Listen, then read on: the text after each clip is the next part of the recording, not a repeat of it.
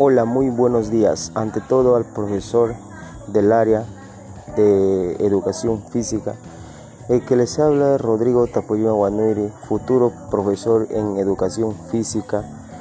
Bien, en esta oportunidad tenemos eh, para hablar sobre lo que es el fútbol. Pero en este caso vamos a, vamos a, a decir qué es y en qué consiste el fútbol, ¿no? Y también cómo nació el fútbol, el fútbol.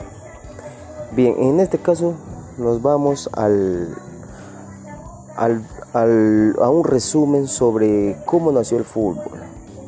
Bien, su creación es atribuida a Inglaterra, dice, un país que reglamentó el juego en 1863, ¿no? Como muy bien esto, esto quieren los alumnos saber y demás personas que son aficionadas al fútbol. Bien, la primera asociación de fútbol, pero mientras nadie duda que el fútbol moderno nació en tierras británicas, ¿no? como bien sabemos, se dio en las tierras británicas, dice el fútbol, se nació ahí, en tierras británicas. No hay tantas certezas como respecto a la civilización que la primera en jugar un balonpié. Bien, entonces nos enfocamos ahora en lo que es y en qué es y en qué consiste el fútbol, también conocido como balonpié o soccer, ¿no?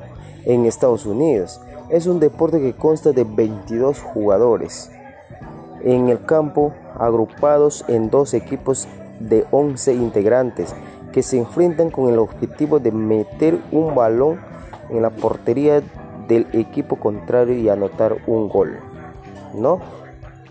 Eso es lo que nos dice con lo que el fútbol que a mucha gente lo llena de pasión y, lo, a lo que son fanáticos, muy fanáticos, a lo que lo viven al fútbol hoy en día en el mundo.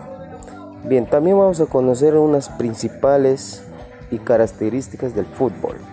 Se considera el fútbol como un deporte acíclico de características motrices intermitentes, de habilidades abiertas, de gran complejidad en comparación con otros, y que como el nombre lo indica, además de la cabeza, rodilla y pecho. Se juega fundamentalmente con el pie. El arquero solamente puede jugar con las manos. ¿No? Ahí nos dice cómo las las, las principales características y sobre lo que es el fútbol hoy en día, lo que es moderno y apasionado para nuestro para nuestro futuro y nosotros como maestros para dar la iniciativa e incluir lo que es el deporte. Tengo usted muchas gracias, profesor. Muy buenos días.